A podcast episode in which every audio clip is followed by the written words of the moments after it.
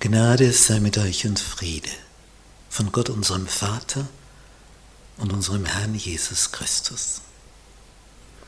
Wir studieren das Thema, wie legen wir die Bibel aus.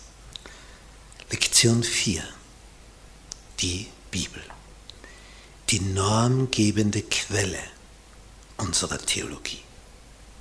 Zusammenfassung.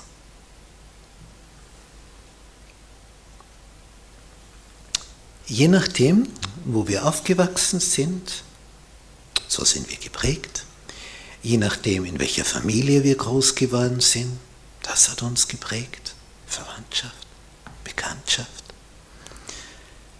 Insgesamt sind wir immer ein Teil der Gesellschaft und ein Teil der Geschichte unserer Vorfahren, die auch wieder geprägt waren von ihren Vorfahren und heute kommt noch dazu, dass sich die Dinge enorm schnell verändern, weil jetzt auch noch die Medien dazu wirken. Nicht früher warst du einfach in der Gesellschaft eingebettet und wenn in einer bestimmten Gegend niemand vor der Ehe sexuellen Kontakt hat und trotzdem jetzt jemand schwanger wird, dann ist der unten durch. Also der, der kann weggehen von dort. Das ganze Leben ist für den verpfuscht, weil die Normen da so stark sind. Das war ja so, als Josef entdeckt, dass seine Maria schwanger ist. Also das hätte er nicht gedacht.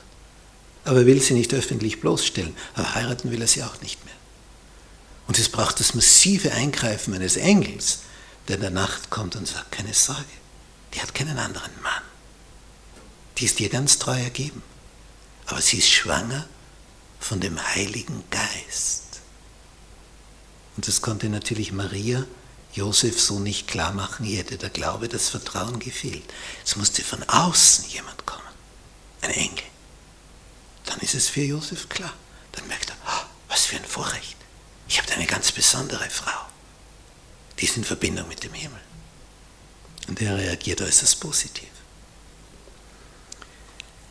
diese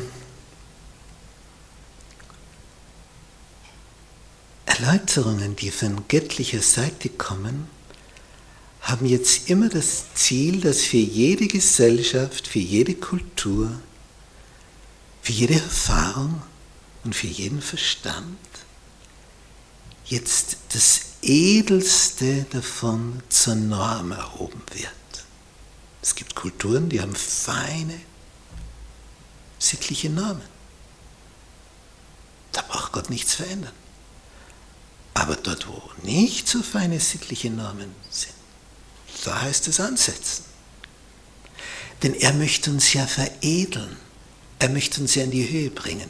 Das ist so, wie wenn jemand von seinem Benehmen her sehr grob ist und ungehobelt und beleidigend und kränkend unterwegs ist mit seinen Worten. Wenn der lernt, höflich, zuvorkommend, freundlich, liebevoll umzugehen, so wie das eben Jesus tat. Ja, das wird etwas auslösen in der Beziehung, im Kontakt mit den Menschen rundherum. Das ist ein Riesenvorteil. Gott möchte uns vorteilhaft ausstatten. Er möchte uns bilden zu seinem Bild dass wir höher steigen, dass wir uns benehmen lernen.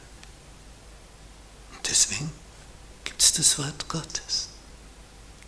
Es ist für die, die edler werden möchten, die gerne hätten, dass sie eine Würde ausstrahlen. Für die ist das Wort Gottes geschaffen. Der Schöpfer möchte dich in die Höhe bringen. Aus Liebe zu dir.